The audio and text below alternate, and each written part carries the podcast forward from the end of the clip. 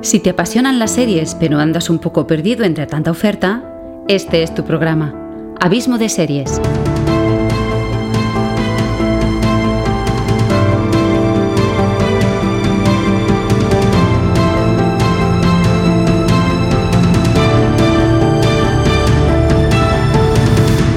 Con todos vosotros, Xavi Villanueva. Hola a todos y bienvenidos a este primer programa de Abismo de Series del 2018, el noveno ya desde su nacimiento el pasado mes de noviembre. ¿Qué tal han ido las vacaciones navideñas y la entrada a este nuevo y flamante 2018? Espero que todo lo bien que desearas. Para mí, aparte de un par de comidas familiares, he tenido la nada desdeñable cifra de dos semanas de vacaciones que, en contra de lo que podríais pensar, no he utilizado para tirarme a la Bartola.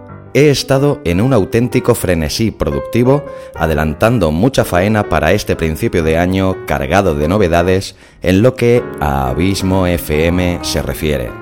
La semana pasada estrené el nuevo podcast de entrevistas que finalmente se llama Al borde del abismo y que en su primer programa cuenta con un entrevistado que seguro que muchos conocéis, el gran CJ Navas de Fuera de Series. Hace tan solo dos programas de Abismo de Series, el que dediqué a Dunkerque de Christopher Nolan, escuchaste un amplio resumen de esta entrevista a CJ Navas. Si la quieres escuchar entera, ya puedes hacerlo en este nuevo podcast, Al borde del abismo. Lo encontrarás en la web de Abismo FM y también en Apple Podcast, Evox y Spreaker. Escúchala, creo muy sinceramente que vale la pena. CJ es un tío muy interesante. Como le dije, una auténtica enciclopedia andante. En lo que respecta a Abismo de Series, espero que lo pasaras bien con el último programa que publiqué el Día de los Santos Inocentes. Si no lo has escuchado aún, yo lo haría. Es un capítulo especial, más corto, de solo 20 minutos de duración en el que, por no desvelarte nada, te diré que las noticias de las que hablé son, por decirlo de alguna manera, un tanto esperpénticas. Si os queréis echar unas risas, escuchadlo. Como os dije en ese mismo programa, a partir de ahora intentaré publicar eh, Abismo de Series quincenalmente. Si alguna vez no pudiera cumplir ese compromiso, pues a la semana siguiente pero intentaré cumplir con mi palabra como he venido haciendo hasta ahora. Son ya tres podcasts en activo y el tiempo disponible es el que es, no hay más. Pero, como reza el refrán, palos con gusto no duelen. Antes de empezar el programa de hoy, quiero hacer dos pequeños incisos.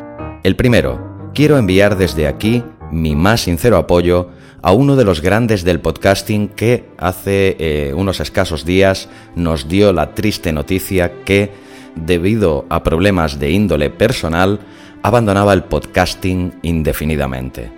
Se trata del gran José Luis Hurtado, del que hace tan solo un par de programas pudisteis disfrutar de su verbo fácil en este programa promocionando el podcast Prime Time, el día que ejerció este como patrocinador de este modesto programa. La podcastfera notará un vacío grande, ya que José Luis nos regalaba con ese altruismo tan suyo varios podcasts como Esto con Jobs no pasaba, Serial Me, Factoría Netflix, Cena para tres, Prime Time, Cinemateca y alguno que otro más. Desde aquí, José Luis, mi más afectuoso abrazo y desearte todo lo mejor y toda la suerte del mundo en todo lo que hagas y también darte desde aquí todo mi apoyo en lo que haga falta. De una manera simbólica y cariñosa, me ha parecido buena idea dedicarte este programa y decirte que, como muchos, ya añoro tu voz y tu talento, tu simpatía y erudición, tu rigurosidad y tus bromas. Un fuerte abrazo, José Luis. Y el segundo inciso que os quería hacer es que este programa de hoy está patrocinado por podcast.com una comunidad de oyentes y podcasters que se dedica a promover el podcasting. Os dejo la cuña de su iniciativa de El Podcast del Mes. ¿Eres oyente de podcast? ¿Eres oyente de podcast? Por supuesto, porque si no, no estarías escuchando esta cuña publicitaria. Te hablo de la iniciativa El Podcast del Mes. Cada mes un grupo de oyentes nos reunimos, aportamos un euro cada uno y al final de mes lo destinamos a un podcast que llamamos el Podcast del Mes. ¿Quieres participar? Visita podcast.com. Podcast se escribe con K. Bien, agradecer a la comunidad podcast.com su generosidad y su difusión de los podcasts y sobre todo a aquellos que acabamos de aterrizar y queremos darnos a conocer. Muchas gracias amigos de podcast.com. Dicho esto, os adelanto el sumario de hoy. En la actualidad serífila comentaré novedades sobre la tercera temporada de True Detective, la octava de Juego de Tronos y te resumiré los ganadores de los prestigiosos Globos de Oro en su sección de televisión. Y por desgracia te nombraré otro posible caso de esta lacra que azota al mundo de Hollywood, como son las acusaciones de acoso sexuales. Esta vez con el actor y productor James Franco en el ojo del huracán. En la sección En profundidad te haré un amplio resumen de las series que he visto aprovechando el parón vacacional navideño de entre las que destaco la extraordinaria cuarta temporada de Black Mirror y una de las inesperadas sorpresas de este año, al menos para mí, que ha sido la primera serie de producción alemana de Netflix, la brillante Dark, y también otras cuantas más, ya que he aprovechado estos días para aligerar deudas pendientes. Después de esto, hoy vuelve una sección que desapareció en los dos últimos programas. Todo lo que siempre quiso saber sobre las series y nunca se atrevió a preguntar, que hoy vuelve para explicarnos lo que es un traveling y los distintos tipos que hay. Hoy, un poco a modo de castigo por la jugarreta que me hizo en el último programa, no nos acompañará nuestro querido amigo Emilio Dollar Baby, que volverá con su crítica cítrica en el próximo programa. En realidad, Emilio no saldrá hoy porque hoy tendremos la segunda entrevista seriéfila de este podcast, con otro de los grandes del podcasting, director y fundador de AV Podcast, la red de podcasting más grande del Estado español, el gran Pedro Sánchez, con el cual mantuve una agradable y extensa charla de casi dos horas que podrás escuchar íntegra la semana que viene en el programa de entrevistas Al borde del abismo, de la que he hecho un extracto con todo lo referente a las series que podrás escuchar en unos pocos minutos. Qué fácil es hablar con Pedro de todo en general. Gran conversador y gran referente en esto del podcasting. Creo que con esto queda todo dicho y puedo alzar el telón del noveno programa de este podcast seriéfilo Señoras y señores, les rogamos que desconecten sus teléfonos móviles, que se acomoden en sus butacas y disfruten de la función de hoy. Bienvenidos un día más a Abismo de Series.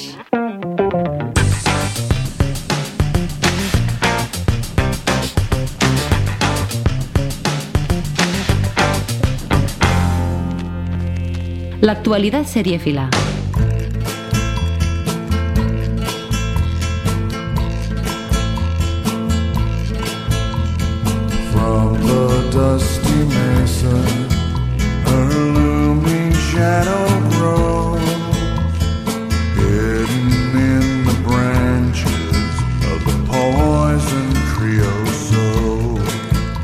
Leo en spin-off diferentes artículos con relación a la esperada tercera temporada de la prestigiosa serie True Detective. Una de las novedades con respecto a esta fantástica ficción de HBO es la incorporación de Stephen Dorff, que conocemos de un largo historial de películas como Blade o World Trade Center, solo por citar algunas.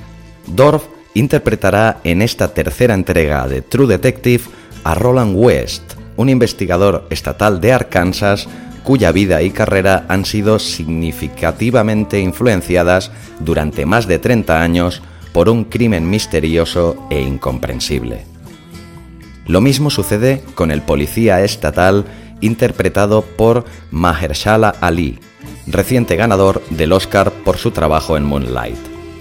Por su parte, Matthew McConaughey se ha mostrado dispuesto a volver a interpretar a Rust Cole, uno de los protagonistas de la primera temporada, llegando a comentar que incluso había hablado con Pizzolato sobre esa posibilidad.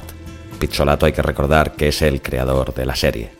No parece probable que esto vaya a suceder, pero quizás sea una de las sorpresas que nos tengan reservadas para esta tercera temporada.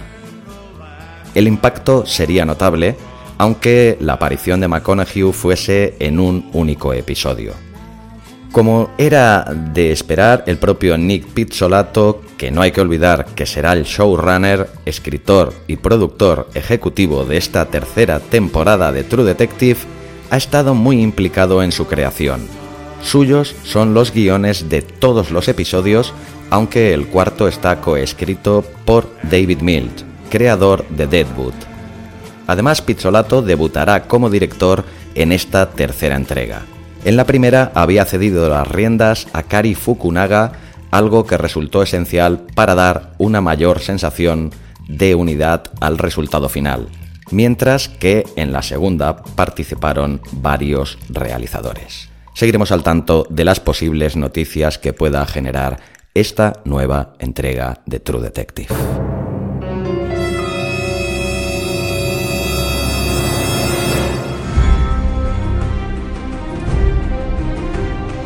Por fin tenemos la confirmación por parte de HBO que la octava y última temporada de Juego de Tronos no se estrenará hasta el 2019, como todo parecía apuntar. Esto era de prever, sobre todo desde que se supo que el rodaje no iba a arrancar hasta bien entrado el otoño y que la labor de postproducción iba a ser mucho más extensa.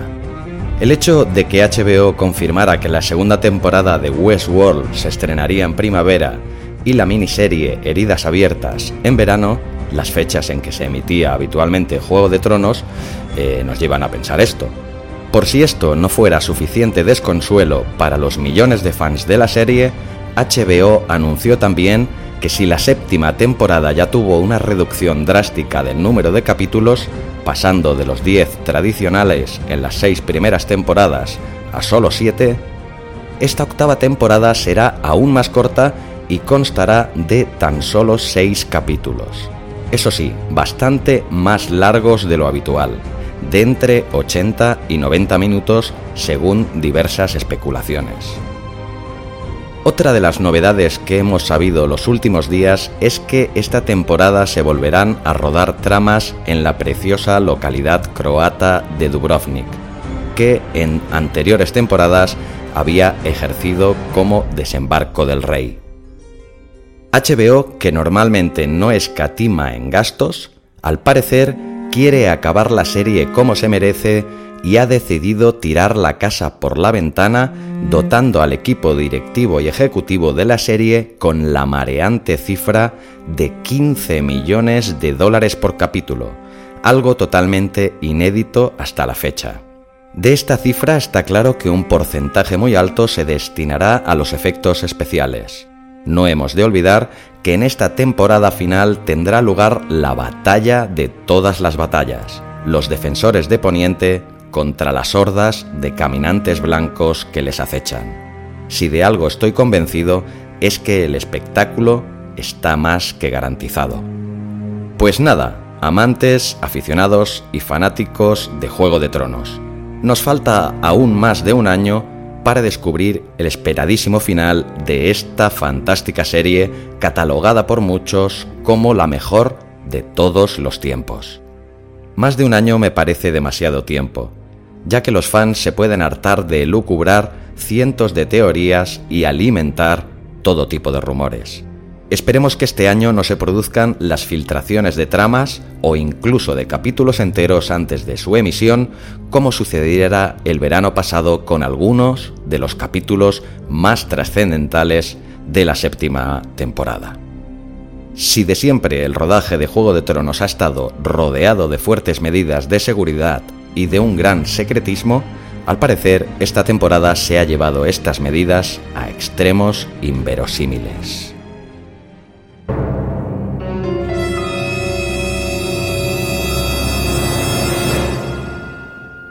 El pasado lunes 8 de enero se supieron los ganadores de la 75 edición de los premios de la Asociación de la Prensa Extranjera de Hollywood, los prestigiosos Globos de Oro de 2018. A continuación, os paso a leer la lista de los diferentes ganadores en la categoría de televisión, extraída de la web de los amigos de fuera de series. Los premiados de esta edición de los Globos de Oro son los siguientes. Mejor serie de drama, The Handmaid's Tale, de Hulu. Mejor actriz de drama, Elizabeth Moss, The Handmaid's Tale. Mejor actor de drama, Sterling K. Brown, de la serie This Is Us. Mejor serie de comedia, The Marvelous Mrs. Maisel, de Amazon Prime Video.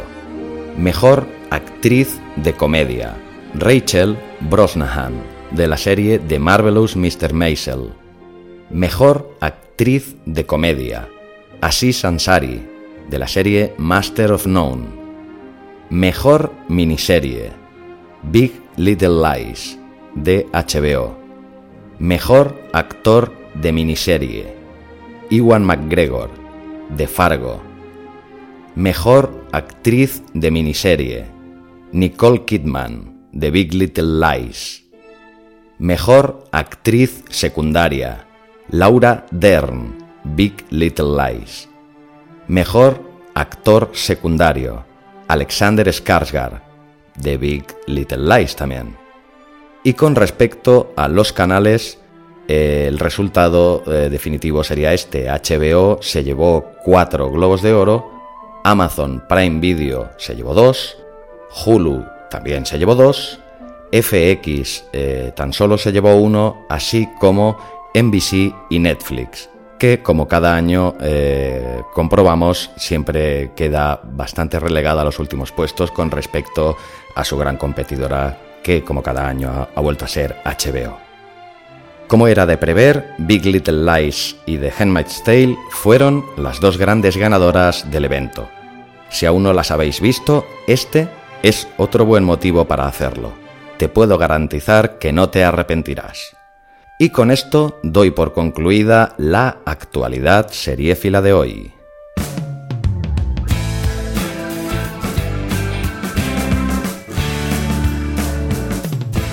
En profundidad.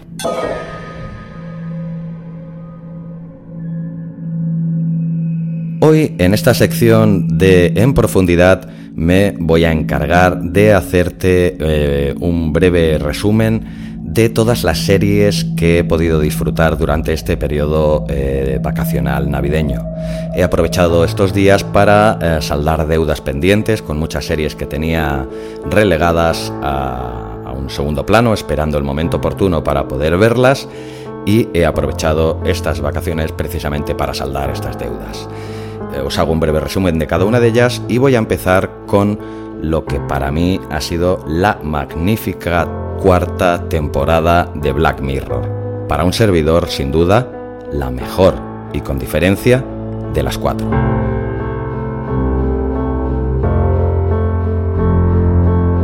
Ha vuelto Black Mirror con su cuarta temporada y ha vuelto por la puerta grande. Creo que a todos los niveles es la mejor de las cuatro la más completa y para mi gusto la más equilibrada. Hay capítulos mejores que otros, es evidente y lógico, pero no ha habido ni un solo capítulo flojo, como sí había encontrado en las temporadas precedentes. Haré a continuación un breve resumen de cada capítulo en su orden de emisión. USS Callister el primer episodio de esta cuarta entrega seguramente habrá encantado a todos los seguidores de Star Trek y otras series del mismo corte. Una space opera en toda regla pero utilizada como parodia sobre el género. La historia nos narra cómo un desarrollador informático que ejerce de segundón en la empresa que dirige junto a su socio ha desarrollado un juego de realidad aumentada en el que sus acompañantes en dicho juego son sus propios compañeros de trabajo sometidos al yugo de su rencor, ya que allí les hace saldar sus estúpidas rencillas en la vida real y ejerce de tirano obligándoles a permanecer eternamente sometidos a sus caprichos. La estética setentera y la emulación de los efectos especiales de estas series, el parecido más que buscado con la nave Enterprise de Star Trek, así como en los uniformes y el resto del atrecho, la hacen visualmente atractiva y hay que reconocer que la historia es interesante y en momentos muy divertida. Aunque a mí al no ser amante del género, se me hizo un poco pesado este primer capítulo. Su dilatada duración, de 76 minutos, tampoco ayuda mucho. Creo que hubiera ganado algo dejándolo en unos 45 o 50 minutos. Arcángel. El segundo capítulo, muy bien dirigido por Jodie Foster, nos lleva a un tema recurrente de la serie en todas sus temporadas, la privacidad y la intimidad. En este capítulo en concreto pone el acento en los excesos del control parental y los peligros de la sobreprotección. Una madre un tanto paranoica que teme perder a su hija opta por colocarle un chip cerebral con un funcionamiento similar a un GPS. La madre tiene acceso por mediación de una tablet a todo lo que ve su hija durante las 24 horas del día. Si esto no fuera poco, puede censurarle todas las imágenes que ella considere nocivas para su hija, pixelándole las imágenes violentas, siempre bajo su criterio. El capítulo nos muestra con algunas elipsis temporales brillantes el desarrollo natural de la niña pasando de la infancia a la adolescencia y de ahí a la edad adulta y mostrando en cada una de las épocas las consecuencias éticas, morales, de convivencia y de conducta que dicho implante produce en la hija, en la madre y en su entorno más cercano, y en cómo acaba todo esto troncando la relación materno-filial llegando a extremos insospechados. Muy interesante. Cocodrilo.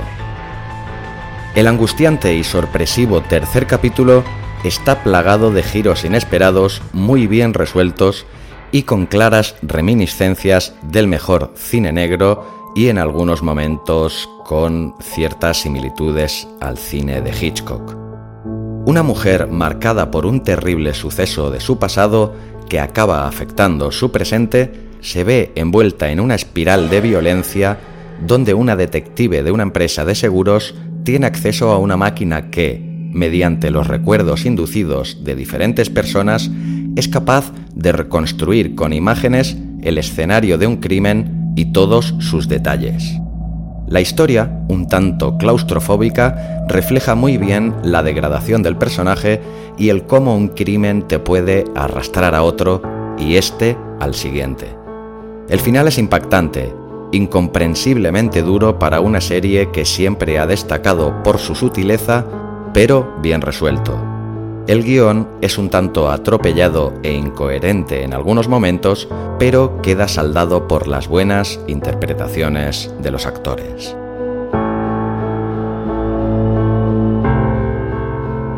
Han de DJ. En este capítulo Charlie Brooker, con su ingenio habitual, nos recrea el universo de las aplicaciones de citas y el romanticismo moderno.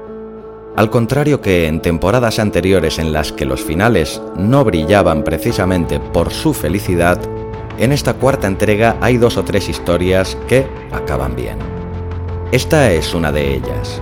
Por su corte de comedia romántica, es el más alejado del tono general de la serie, pero resulta un soplo de aire fresco y un poco de relax después de la desazón y el mal rollo del episodio anterior inevitablemente ha sido comparado por ello con ese cuarto episodio de la tercera temporada, ensalzado ya por la gran mayoría a obra maestra como fue San Junípero. La historia es sencilla. Dos jóvenes se conocen en una aplicación virtual de citas regida por una especie de ojo que todo lo ve y un artilugio que les indica qué personas son más afines a sus gustos y cuánto tiempo pueden pasar con ellas hasta que el sistema les encuentre su pareja ideal y pasen el resto de sus días con ella. Los dos protagonistas, que tienen muy buena química, se conocen en una cita, pero no son elegidos como candidatos a pareja perfecta del otro. Ambos luchan lo indecible por conseguir acabar juntos. El capítulo es muy entretenido, aunque el final parece un poco metido con calzador, apresurado y mal explicado, pero muy bonito.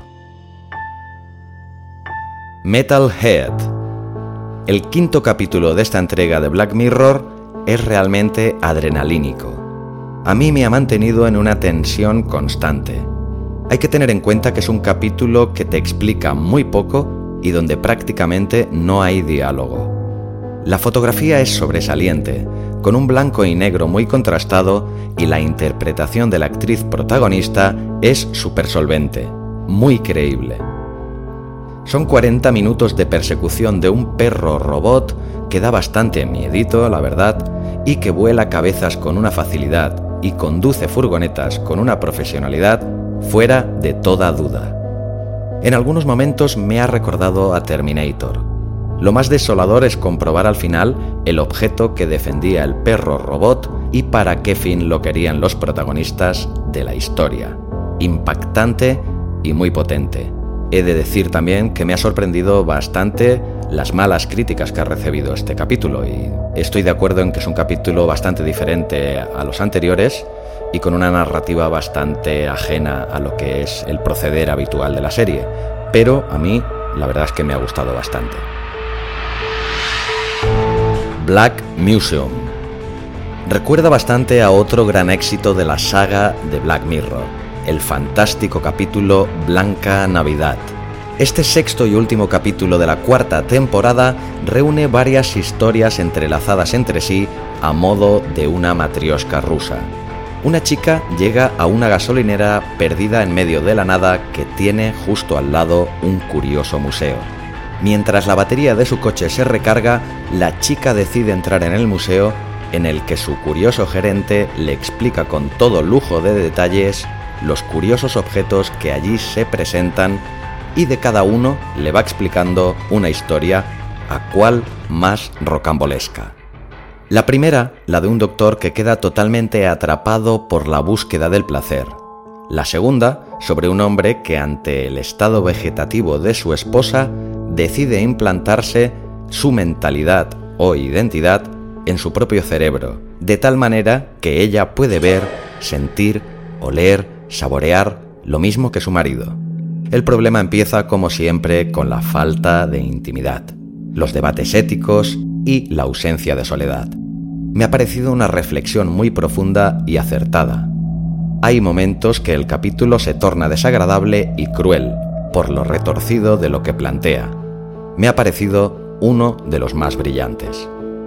En definitiva, para mí, esta cuarta temporada de Black Mirror no me cansaré de repetir que se ha convertido ya en la mejor de esta fantástica saga distópica que tantas alegrías nos ha dado. Mi valoración final, un notable muy alto. No me he encontrado todavía a ninguno de mis conocidos recurrentes que hayan visto El Exorcista. Esta fantástica serie parece ser la gran desconocida. La creación de Fox, emitida y disponible sus dos temporadas íntegras en HBO, es una serie muy interesante y que, con un presupuesto nimio en comparación con las grandes superproducciones tipo Juego de Tronos, Stranger Things o Westworld, consigue una serie sobresaliente. La primera temporada de la serie me encantó, probablemente porque esperaba muy poco y me sorprendió mucho, y porque no era una réplica alargada de la famosa película. Es una historia totalmente independiente, aunque con algún nexo con la historia original. La mayoría de la crítica defiende que esta segunda temporada de la serie es aún mejor que su predecesora, yo, si me lo permitís, difiero. Me gustó más la primera temporada, pero es de justicia también resaltar que esta segunda mantiene muy alto el listón. Me ha gustado mucho que no decidieran alargar la trama de la primera temporada.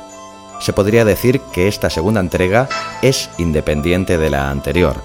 Mantiene sus dos protagonistas, el padre Marcus y el padre Thomas, interpretados fantásticamente por Ben Daniels y Alfonso Herrera respectivamente. Pero el resto es nuevo.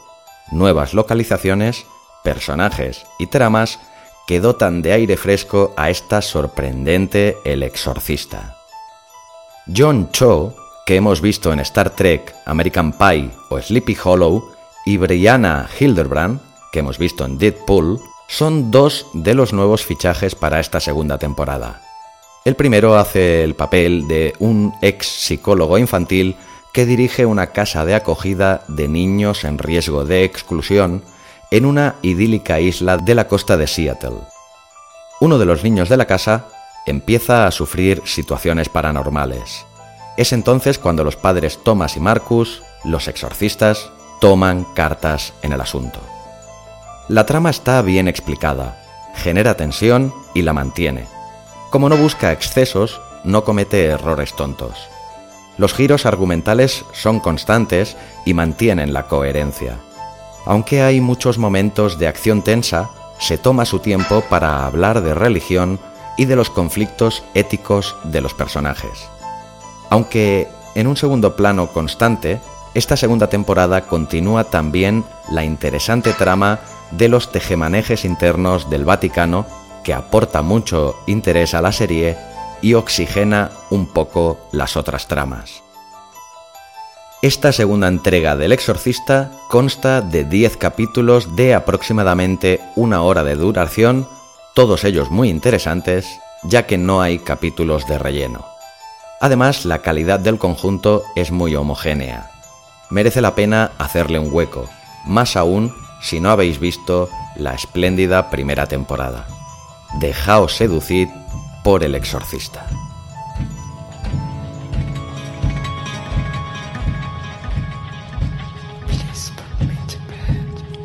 Dark.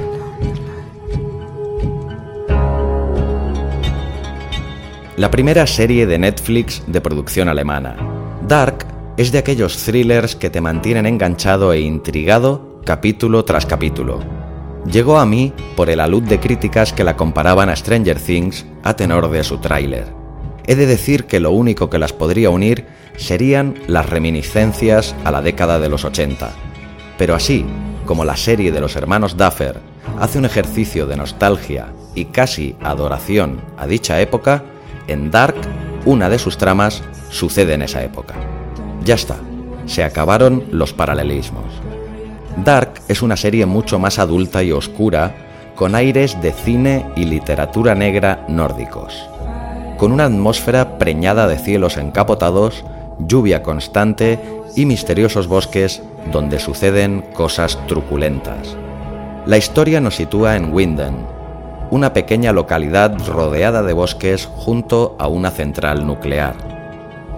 El punto de partida de la serie es la desaparición en extrañas circunstancias de dos menores con demasiadas similitudes con un caso parecido sucedido 33 años antes. Si esto no fuera poco, la aparición del cadáver de un adolescente desfigurado con ropas de los 80 hace crecer la incertidumbre hasta límites asfixiantes entre las cuatro familias encargadas de explicarnos esta fantástica historia.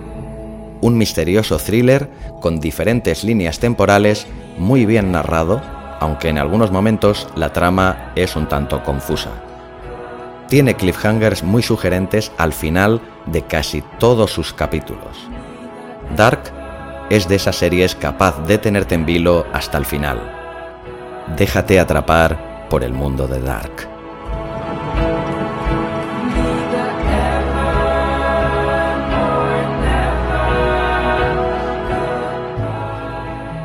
Channel 0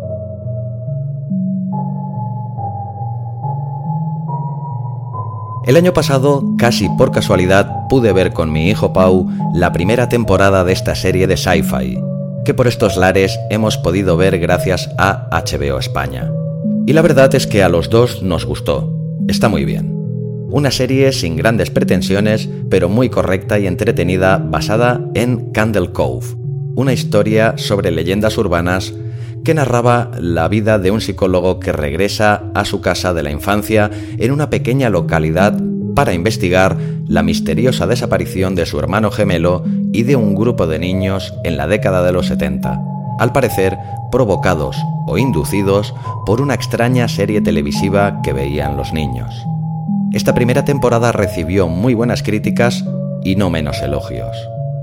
Con todo esto, Pau y yo nos dispusimos a ver esta segunda entrega de Channel Zero, subtitulada No End House, La Casa Sin Fin, donde Margot, una joven muy afectada por la reciente muerte de su padre, visita, acompañada de unos amigos, la Casa Sin Fin, una extraña casa de los horrores encantada que consta de seis habitaciones cada cual más perturbadora que la anterior y que se rumorea que nadie ha llegado a acabar el circuito entero. Cuando Margot regresa a su casa, se da cuenta que todo ha cambiado.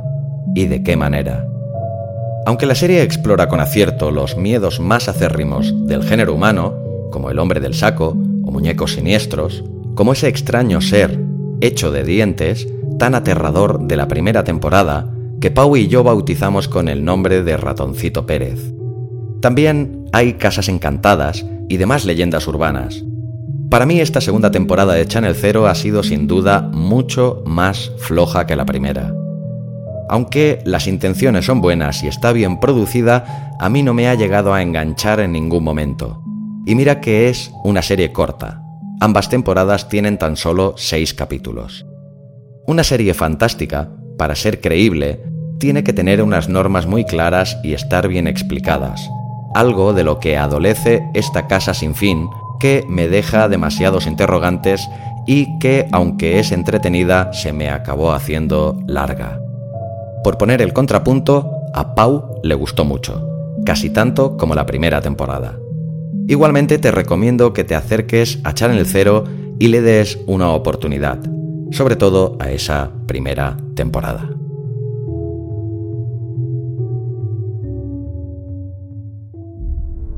Gunpowder.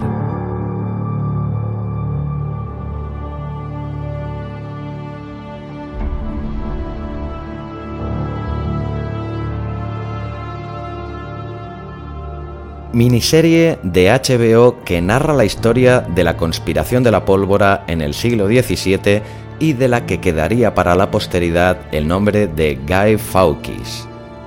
Dirigida por Jay Blakeson, y protagonizada por Kit Harrington, Liv Tyler y Tom Cullen, entre otros.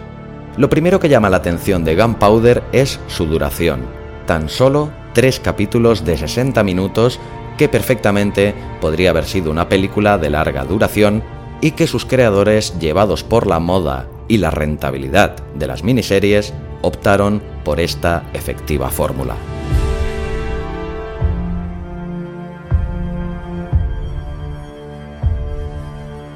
A mí la serie me ha gustado mucho y es ideal para ver de una sentada. Nos cuenta con gran acierto la situación política y la persecución religiosa a la que estaban sometidos los católicos en esa Inglaterra de principios del siglo XVII en la que reinaba Jacobo I, James para los nativos, que repudiaba el catolicismo y por ende a los católicos que eran sometidos a un trato vejatorio, castigos y ejecuciones públicas tratadas en la serie con un hiperrealismo no apto para los más sensibles. Gunpowder tiene imágenes muy duras que te obligan a tomar parte de los católicos, ni que sea por algo tan simple como la empatía. También narra una parte de la historia que yo, seguramente como muchos, desconocía, y es la participación que tuvo en los hechos la católica España, a la que los protagonistas acudirán en un acto de desesperación a rogar una ayuda que no llegará. Gunpowder tiene secuencias de acción trepidantes, una puesta en escena y una ambientación histórica muy correctas y unas actuaciones que, sin ser deslumbrantes, sí son muy efectivas. En líneas generales, y a modo de resumen, me lo he pasado muy bien y se me ha hecho muy corta. ¿Qué más se puede pedir? Un sobrio entretenimiento. Me ha gustado mucho.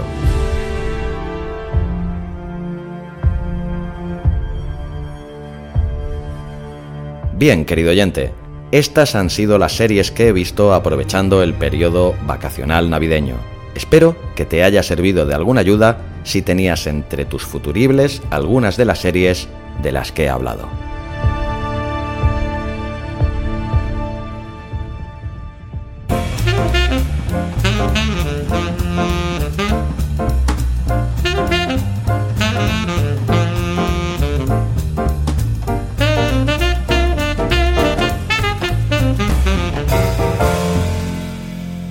Que siempre quiso saber sobre las series y nunca se atrevió a preguntar. Bienvenidos a esta sección que hacía ya un par de semanas había quedado inédita. Antes de empezar con el tema que hoy nos ocupa, os quiero anunciar, por si aún no lo sabíais, que esta sección está ahora también en la web de Abismo FM. Eso sí, con un nombre más corto, ya que así es muy largo para ponerlo en escrito. Allí, esta sección tiene el nombre de Cinepedia y cada 15 días iré añadiendo un término nuevo. Lo he hecho ya que en escrito es más fácil de ir a buscar alguna información concreta. Pues nada, ya lo sabéis. Si queréis saber más de alguno de estos términos rimbombantes y desconocidos para muchos, los encontraréis en la sección Cinepedia de Abismo FM. Bien, hoy hablaré sobre el traveling, que aunque pudiera parecerlo, no es la acción de transvestirse, traveling es una técnica cinematográfica que consiste en dotar de movimiento la cámara que se desplaza por el espacio siguiendo la escena. El movimiento se puede realizar de diferentes maneras, con cámara en mano, solo aconsejable si narrativamente queremos generar tensión, nerviosismo, acción o inseguridad, ya que la estabilidad de la imagen pierde muchísimo y se notan las vibraciones y la poca fluidez del movimiento. Si aún así, por practicidad o economía, queremos grabar cámara en mano, pero de una manera estable y fluida, utilizaríamos un artilugio llamado Steadicam, que es un sistema de arneses que se coloca el operador de cámara y por un sistema de pesos y contrapesos estabiliza la cámara de manera eficaz. Otro de los medios utilizados, quizá el que más, sería sobre una pequeña vagoneta también llamada dolly, que rueda sobre un sistema de raíles previamente montado en el set de rodaje. También se puede grabar un traveling aéreo con un helicóptero o cada vez es más común utilizar para ello drones. Es importante no confundir el traveling mecánico, donde la cámara se desplaza, con el traveling óptico, donde la cámara no se mueve, simplemente se produce un desplazamiento óptico, también llamado zoom, que no es tan orgánico y realista como el mecánico. Hay diferentes tipos de traveling que te paso ahora a enumerar. El traveling de profundidad o aproximación, donde la cámara se va acercando desde un plano lejano a otro más cercano. Esto confiere dramatismo a la secuencia y tiene una función muy psicológica. El traveling de alejamiento, al contrario que en el anterior, la cámara se va alejando de un sujeto u objeto. Es un plano muy descriptivo y dramático. Otro más sería el traveling en paralelo u horizontal, donde la cámara hace un seguimiento del sujeto u objeto lateralmente. El traveling circular, donde la cámara realiza un movimiento rotatorio de 360 grados alrededor del sujeto u objeto. Y por último, el traveling vertical, normalmente utilizando una grúa en la que vemos cómo la cámara asciende o desciende sobre su eje vertical, pudiendo a la vez realizar movimientos laterales. Bien, creo que con todo esto te puedes hacer una idea muy aproximada de lo que es el traveling y no buscarlo entre las múltiples ofertas de agencias de viaje que hay.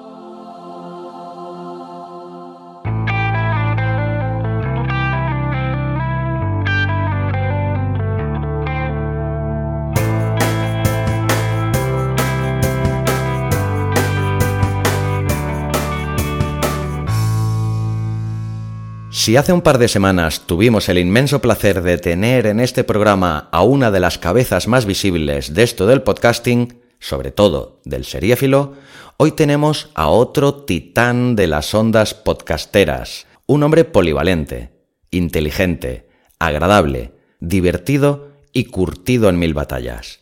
Un gran comunicador y una persona extraordinaria, siempre dispuesto a echar una mano. Uno de los podcasters más representativos, audaces e intrépidos de estos dos últimos años, el gran Pedro Sánchez. Podcasters, bloggers, emprendedores digitales, artistas y creativos audiovisuales. ¿Quieres conocer a algunos de los más influyentes? Pues este es tu programa.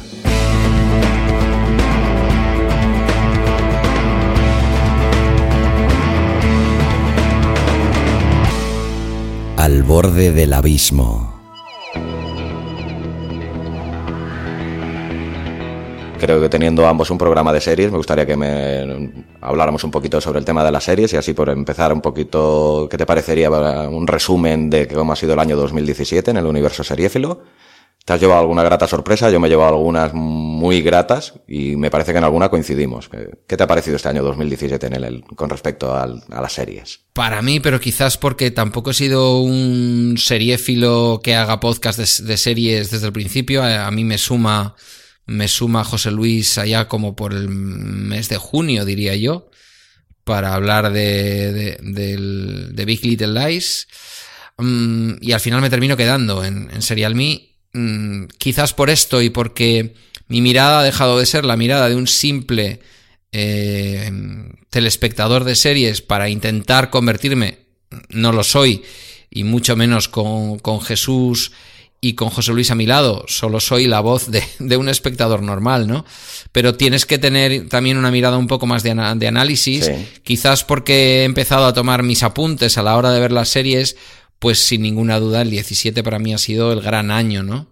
De, de las series. Creo que ha habido grandes años antes, pero en particular este a mí me ha parecido uno de los grandes años de series, mm, sin duda. ¿Y cuál pondrías, por ejemplo, yo no sé, una que te haya sorprendido mucho o la que más te ha gustado este año 2017? Eh, yo he disfrutado especialmente la segunda temporada de Leftovers. Eh, para mí ha sido una serie que me ha llegado adentro, que ha hablado del amor, que me ha hablado de la pérdida y que me ha hablado de muchas cosas que a lo largo de mi vida han sido parte fundamental de mi psicología y de mi manera de entender el mundo, de sufrirlo, de enfrentarlo eh, sin ninguna duda, yo, para mí este año es el año en que acabó eh, Leftovers. A ver, entonces habla de la segunda o de la tercera. ¿Las has visto las tres ya? Eh, perdona, de la tercera, sí. sí, sí, sí, de la tercera. Me encanta que me digas esta porque para mí, sin ningún tipo de duda, ha sido la mejor serie del año. Para mí. Yo lo tengo claro. En cambio, es una serie que hablo con mucha gente, incluso amigos y mis hermanos que son seriéfilos, y es una serie que cuesta, ¿eh? Porque realmente es una serie muy profunda y no asequible tampoco a cualquier público. No sé si estarás de acuerdo. Sí, es una serie que es difícil verla si no adoptas, digamos, el, el ángulo emocional del, del autor y, de la interpretación de todos, los, de todos los intérpretes y de la propia historia, ¿no? Te tienes que dejar llevar un poco por ella, ¿no? Sí. Hacer un salto de fe, ¿no? Eh, yo dije en bromas un día y no fue tan en bromas porque de hecho lo hice, que era una serie que me iba a llevar a misa. Ah, mira. Y, y volví, volví a la iglesia. No, no soy no soy de ir habitualmente, pero aquellos días después de ver Leftovers, la tercera temporada, esto sí que es un, esto sí que es un titular. Sí, sí, sí, sí, la verdad. Volví a la iglesia gracias a Leftovers. Sentí la necesidad de volver a la iglesia. Hombre, el personaje de Matt, por ejemplo, el párroco de, Leftovers, es un personaje magistral. Creo que da lecciones vitales eh, en cada una de sus actuaciones. Sí, pero es la serie en su conjunto, ¿eh? Mm, es esa trascendencia, ¿no? De la que habla, porque en el fondo no deja de ser un simbolismo sobre cómo afrontamos los seres humanos los grandes momentos de nuestra vida, que son los momentos de encuentro, los momentos de nacimiento y de amor, y los momentos de pérdida y desamor y muerte, ¿no? Que son, digamos, los, los la gran división en que yo, en que yo, mm, bueno, pues ubicaría la vida los momentos de restar y los momentos de sumar. Aparte es que yo creo que expresa con mayúsculas lo que es la sensación de desconcierto en el ser humano, ¿no? Y aquí la plasma porque ha desaparecido un 2% de la población mundial, como podía ser cualquier otra cosa, y las reacciones, a veces absurdas, a veces coherentes, a veces incoherentes, de que podemos llegar a tener las, las personas, ¿no? Y no siempre somos comprendidos por los demás como lo asimilamos, pues es normal también que la serie pueda generar esa controversia, ¿no? De, de la incomprensión humana ante, ante lo que no conocemos o lo que nos asusta o lo que nos los miedos internos. Sí. Y yo creo que The Leftovers apela a esa parte del alma humana, ¿no? Bueno, a esa parte del ser humano, que es el alma, ¿no? A esa parte en, el, en la cual te comunican un día, pues, que un ser querido ha fallecido en un accidente y empiezas por culparte por no haberle dicho lo que querías haberle dicho, o tu padre fallece de pronto, mm. ¿no? Y yo que he tenido un par de sustos a lo largo de mi vida con mi padre, el último de ellos este año, mm, que dices, mm, yo no estoy diciéndole a mi padre todo lo que me gustaría decirle. Esa sensación y, la tengo Y además estoy recibiendo de mi hijo la misma falta, lo que yo no le comunico a mi padre, mi hijo no me lo comunica a mí, ¿no? Y un día me van a decir que ha tenido un ictus y que esta vez ya no lo ha superado. Ya. Eh, a mí Leftovers me lleva a eso. Si no es capaz de llevarte a eso, si tú no estás en ese momento de tu vida en el que puedes entender esto, pues eh, Leftovers te puede parecer un ejercicio de estilo y poco más. Sí. Mm. ¿Y alguna más que, remarcarías que te haya sorprendido sobre el resto? Pues eh, sí, me ha gustado también Handmaid's Tale. No estoy siendo muy original. Son las series de las que hemos hablado en Serial Me. Son, son series son la crema de lo que este año ha estado eh, trayendo a España HBO, aunque en el caso concreto de Handmaid's Tale es una serie de Hulu. sí. Pero sí también otra de las gratas sorpresas del año, la verdad que es una, serie... Sí, sí, sin duda. Dolorosa de ver también, ¿eh? Es muy dolorosa de ver. Incluso que nosotros que somos de aquellos hombres que se les puede llamar 2.0, con, un, con una introspección capaz de, de, no entrar en el cavernicolismo de otras personas y eso, yo me planteaba solo la idea, si yo como hombre, como hombre me hizo sufrir tanto la serie, para una mujer es una serie muy dura de ver esta serie. ¿eh? Habla de unas la cosas... La serie es dura de ver para cualquiera, ¿no? Porque a las mujeres sin duda alguna yo creo que apela... Claro, estamos hablando de una serie que como tú ya has explicado en alguno de tus programas, es una distopía, pero es una de las distopías que dan miedo, ¿no? Las que dan mucho, mucho miedo. Que son las distopías que aunque nos hablan de una situación terrible futura, eh, algunos de sus rasgos ya se ven en el presente. Y muchos se han visto en el pasado. También. Entonces, mm, pero el pasado es como que lo podemos superar, ¿no? Que se ha, que ha existido la esclavitud, que ha existido eh, y existe, pero bueno, ha existido de una manera aún más exagerada y, y, brutal el patriarcado, lo sabemos, pero tenemos como la esperanza de que vivimos en un presente mejor. Pero claro, cuando vemos una distopía como esta, en el que las mujeres son tratadas poco menos que como animales eh, para parir, en medio de un, en medio de un régimen que guarda bastantes paralelismos con, con el régimen nazi, ¿no? Sí. Ayer lo hablaba en, en, el segundo episodio de Prime Time.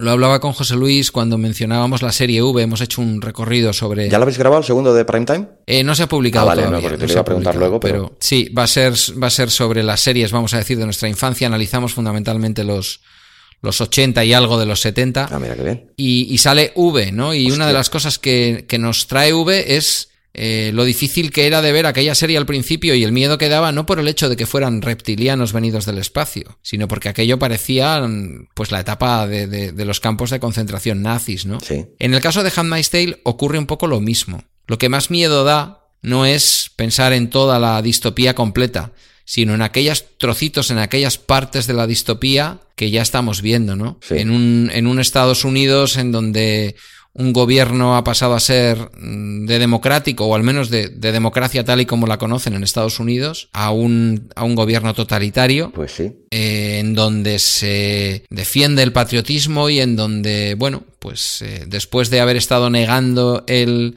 el cambio climático, se encuentran con que el país se está yendo a la mierda Pues sí. porque la naturaleza se está yendo a la mierda y quienes terminan pagando esto son las mujeres. Y con un presidente Trump que ha dicho algunas frases de la, sobre las mujeres que podrían salir perfectamente en Handmaid's Tale y ser súper creíbles. Podrían incluso superar Sí. lo que ocurre en Handmaid's Tale.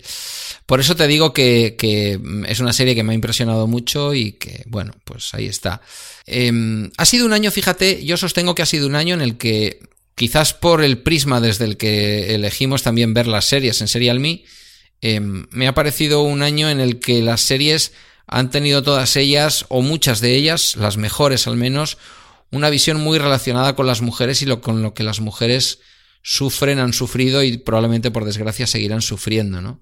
ocurre en Handmaid's Tale, ocurre en Big Little Lies, ocurre también en The Deuce. También. En la prostitución, el mundo de la pornografía, el mundo de la violencia sexual y física contra las mujeres. Bueno. Lo cual, por desgracia, no sé tú cómo lo ves, pero yo creo que sigue siendo muy necesario seguir hablando de estos temas porque es que sigue habiendo un machismo recalcitrante muy mm, agarrado a nuestra sociedad. No sé, que no nos somos capaces de despegarnos de él. Las series, evidentemente, son arte, evidentemente son también eh, pasatiempo, diversión, pero creo que como cualquier expresión del arte, como el buen cine, ¿no? Eh, tiene que tener una conexión con la realidad y tiene que tener, no digo en todos los casos, también podemos ver El Señor de los Anillos, pero eh, el arte tiene que tener una conexión con la realidad y el arte no puede tampoco eh, claudicar en un intento de cambiar la realidad, la parte mala de la realidad. Y creo que en ese sentido las series comprometidas, si además son buenas, van un paso más allá que las demás, ¿no? Pues sí. Lo importante es que el compromiso no las convierta en panfletos, sino que las series sigan siendo buenas. De tal manera que uno tiene que ver la serie porque es buena, pero además se lleva el recadito en el bolsillo. Y saliéndonos, saliéndonos un poquito de, lo que sería a lo mejor lo, más obvio, las series que más o menos podemos coincidir todas, ¿alguna de aquellas series que no sabes tú que no ha podido llegar a tanta gente o que tanta gente no conoce y que te haya sorprendido? Pues mira, no sé si ha llegado a mucha gente o no.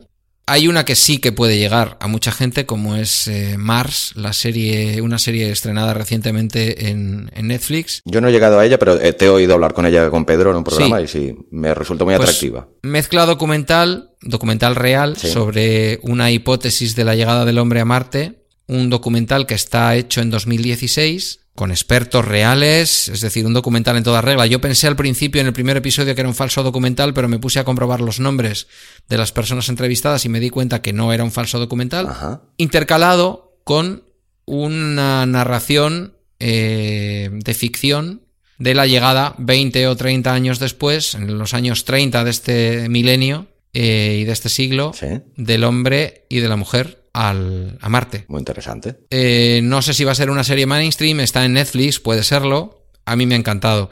Y una que seguramente no llegue a ser mainstream, pero que es una serie preciosa, además es una miniserie, ¿Sí? es, a ver si lo digo bien, eh, The Man... In the High Castle. Eh, no, ah, ah, no, esa es una mm, magnífica primera temporada, no tan buena segunda temporada. Totalmente de... acuerdo. Y ahora estrenan la tercera, que no sé qué nos van a dar, pero bueno.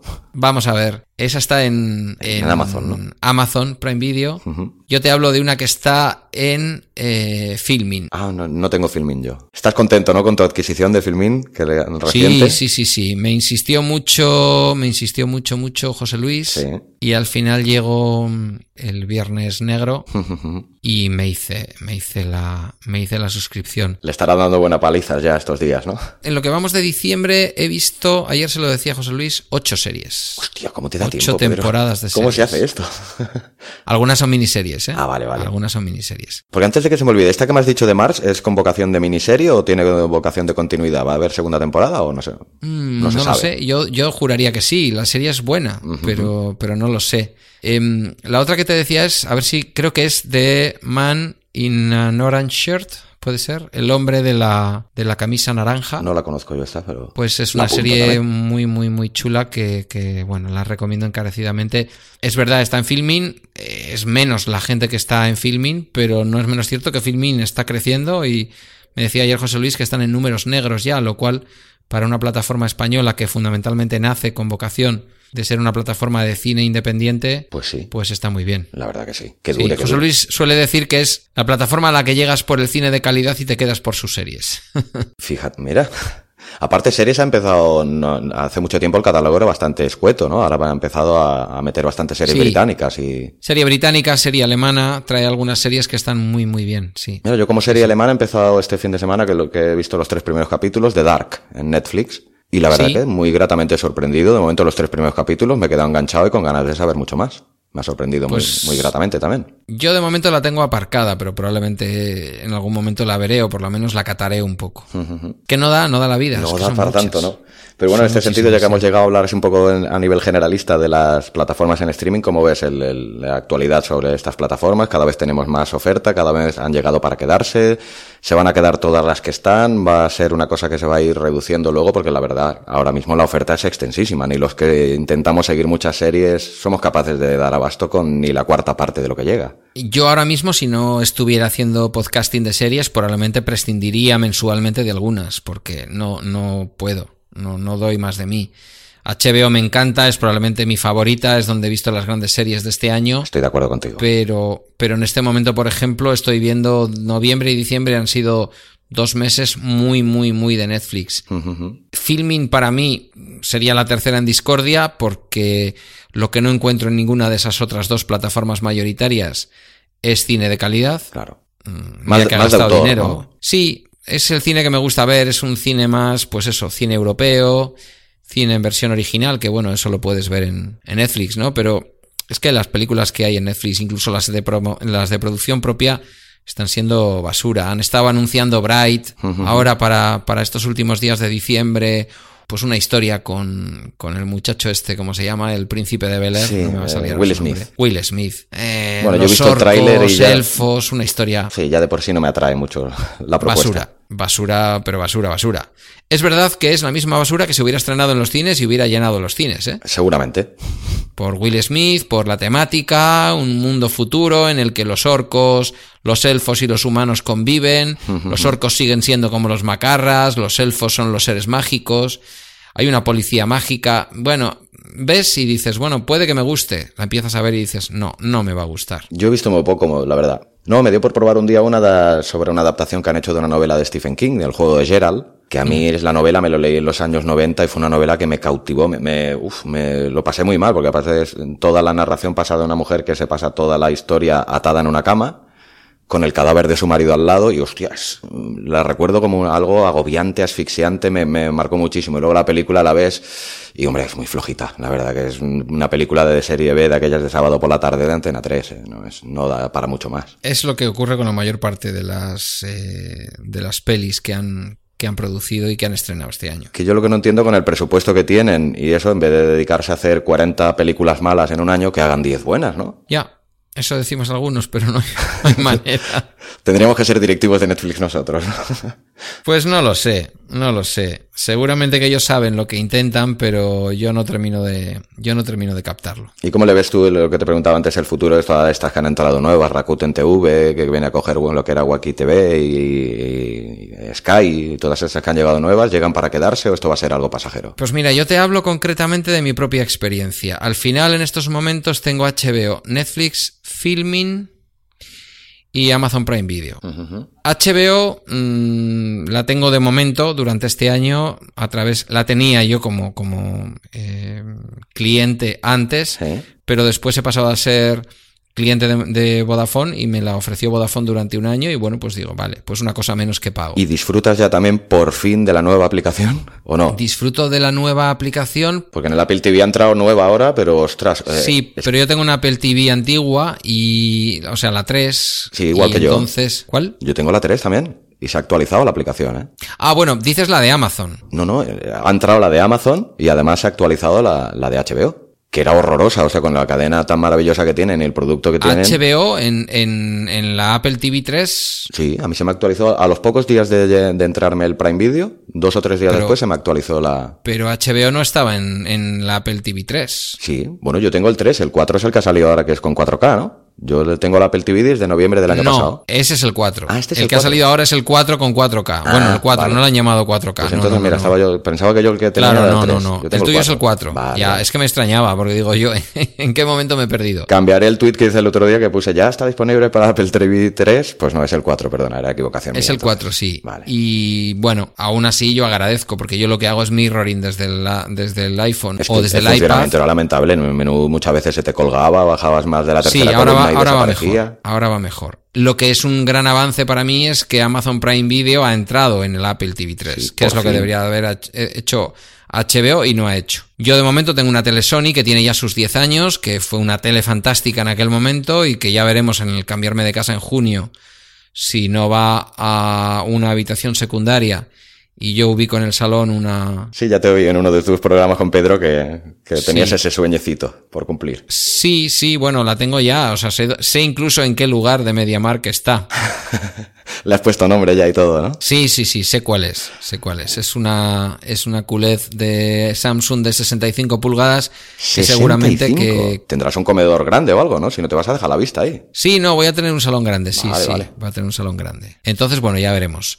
Mientras tanto, me, me apaño con lo que tengo y que no tiene. Tiene conexión a Internet, pero no tiene funcionamiento smart, no tiene aplicaciones. Entonces, bueno, ahí andamos. Bueno. Tengo esas cuatro plataformas y lo que te iba a decir es, fíjate hasta qué punto hemos llegado, que al acudir a la presentación de Sky nos, nos eh, eh, dejaron un, acceso, bueno, un par de accesos a Sky durante seis meses.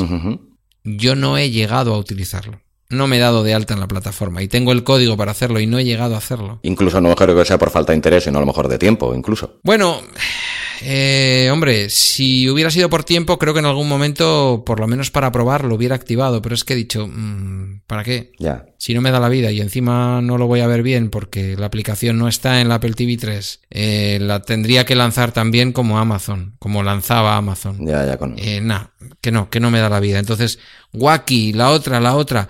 Pues yo creo que al final, sabes que en un programa nos, nos lo decían, pues al final seguramente quedarán un par de un par de jugadores en todo esto, como mucho tres. Pero claro que encima tienen que entrar más nuevos jugadores cuando entre por fin Apple con el canal de televisión y YouTube que se quiere apuntar al carro también con su experiencia propia y Disney. Sí, pero quizás como decía Chema Hoyos en un programa, en un, en un episodio que hicimos con él en Serial, y en aquel momento lo vaticinó, dijo, quizás uno de los grandes que quede, él dijo, van a quedar dos grandes y van a ser Apple y Disney.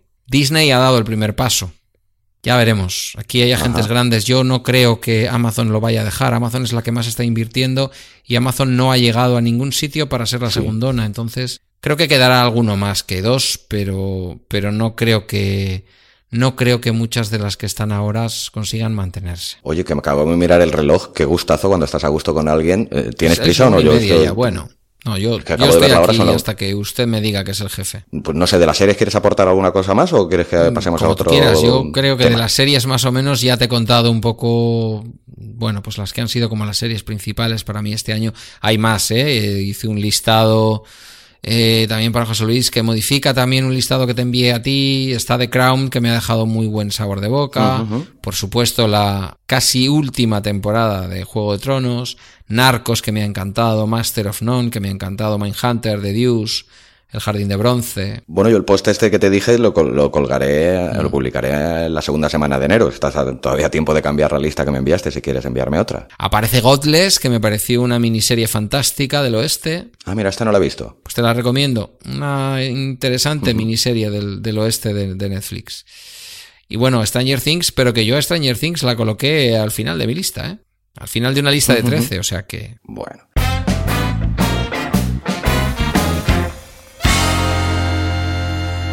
Todos somos Abismo.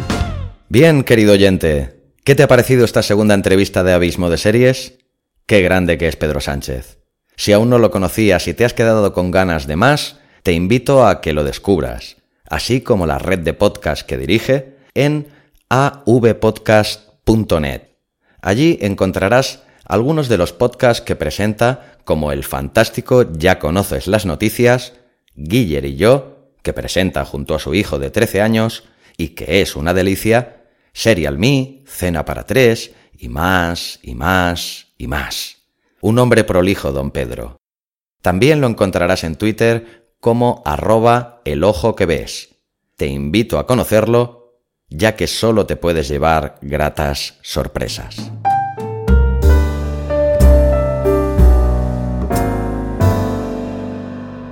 Y con esto, mi querido y apreciado oyente, doy por terminado este noveno programa ya de Abismo de Series, recordándote que ha estado patrocinado por la comunidad podcast.com e invitándote de nuevo a que entres en abismofm.com y te suscribas al blog de Abismo FM. Si lo haces, te haré un fantástico regalo de bienvenida, un ebook de 17 páginas y su correspondiente copia en formato audiolibro en MP3 sobre las diferentes plataformas en streaming de las que disfrutamos en este país. HBO, Netflix, Rakuten, Filmin y otro ebook también con su respectivo audiolibro de una novela corta mía titulada Inventario de mis colisiones con el amor, que si quieres echar unas risas puedes escuchar también en mi podcast literario Narraciones desde el Abismo. Espero que si te ha gustado el programa dejes una reseña y le des a las 5 estrellas en iTunes o un comentario y corazoncito en iVoox. A ti no te supondrá más de un par de minutos. En cambio, a mí me ayudarás, y mucho, a poder llegar a más gente y hacer crecer la familia de Abismo de Series, un podcast para seriéfilos empedernidos. Se despide de ti quien habla, Xavi Villanueva, deseando volver a reencontrarme contigo de aquí a 15 días, aquí, en Abismo de Series. Y recuerda, yo siempre hablo muy en serie.